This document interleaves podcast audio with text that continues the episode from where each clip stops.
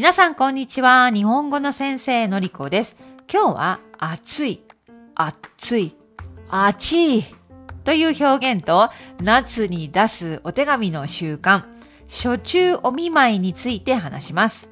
さて、先日日本にいる私の母とスカイプで話していました。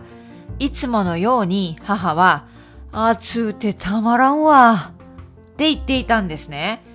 暑うてたまらんって意味わかりますか？暑くてたまらないってこと。つまり我慢できないぐらい暑い、暑すぎるってことです。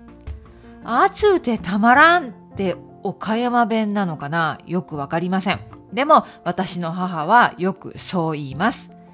イギリスのベルファストに住んでいると、あっちいなって思うことがほとんどありません。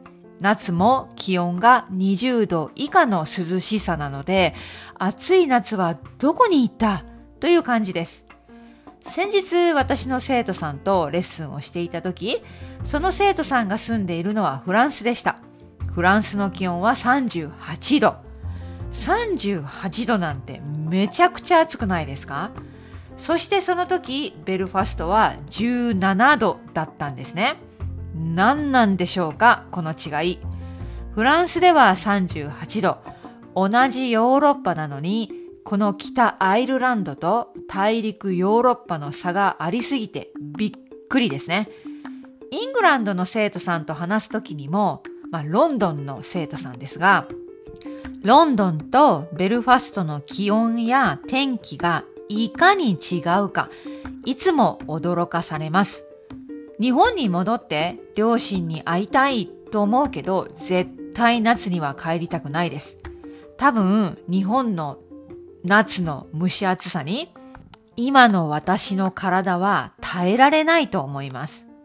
実は、去年、ちょうどこの時期にシンガポールとマレーシアに旅行に行ったんですね。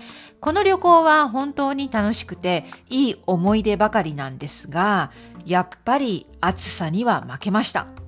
こんなに暑かったんだ。こんなに汗が出るんだ。こんなに蒸し暑かったんだって感じでした。すっかり蒸し暑いというのはどういうことかを忘れていたんですね。だから、ベルファストでも20度以上の天気になると私たち夫婦はめちゃくちゃ暑いと感じるようになりました。環境への慣れってすごいことですね。さて、暑い、暑いなというのは暑いということですね。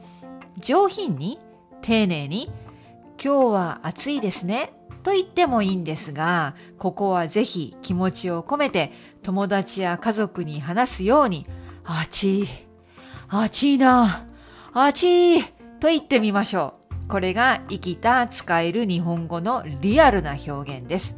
さて、次は初中お見舞いについてです。今は E メールを送ることが普通になり、手書きの手紙を郵便で送ることは少なくなりましたね。でも日本には夏に初中お見舞いという手紙を出す習慣がまだ少し残っています。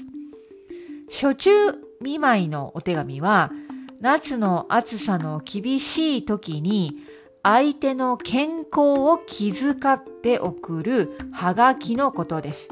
素敵な習慣だと思います。7月20日から8月8日の期間を初中ということから、この期間に出すのが初中見舞い。8月8日、立秋を過ぎてからは残暑見舞いとして送ります。残暑というのは暑さがまだ残って厳しいということです。今でもこういうハガキを出す人がいるのかな？私は昔日本に住んでいた時に大学生の時に夏休み中会えなくなった友人によく初中見舞いのハガキを送っていました。うん。その時代は E メールがなかったんですよ。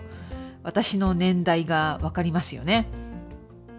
さて、これから言うフレーズは E メールにも使えます。まずメールや手紙の最初に書くフレーズ。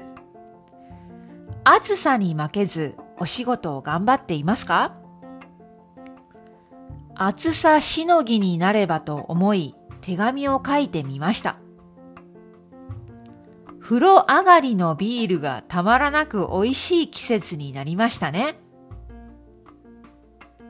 メールや手紙の終わりに書くフレーズ。暑い日が続きますからお体を大事になさってください。夏風邪をひきませんようご自愛ください。寝不足にならないよう睡眠をたっぷりとってくださいね。夏バテに気をつけてご飯をもりもり食べて元気に過ごしてね。クーラーの効きすぎに要注意。お腹を冷やさないようにね。今の暑い時に使えるとてもいいフレーズだと思います。ぜひ使ってみてね。最後に宣伝です。私のサイト Japanese with Noriko ですが、どんどんスクリプトを載せていっています。新しいエピソードはもうすべてスクリプトがあります。古いエピソードですが、エピソード1から15までスクリプトが用意できました。そして私のエピソードは YouTube のチャンネル Learn Japanese with Noriko でも聞けます。ぜひチャンネル登録もしてみてください。私はインスタグラムもしています。のり JP Teacher というアカウントです。引き続きポッドキャスト、ウェブサイト、YouTube チャンネル、インスタグラムで皆さんに役に立つコンテンツを作っていきたいと思います。ぜひ、私のコンテンツを日本語を勉強しているお友達に進めてください。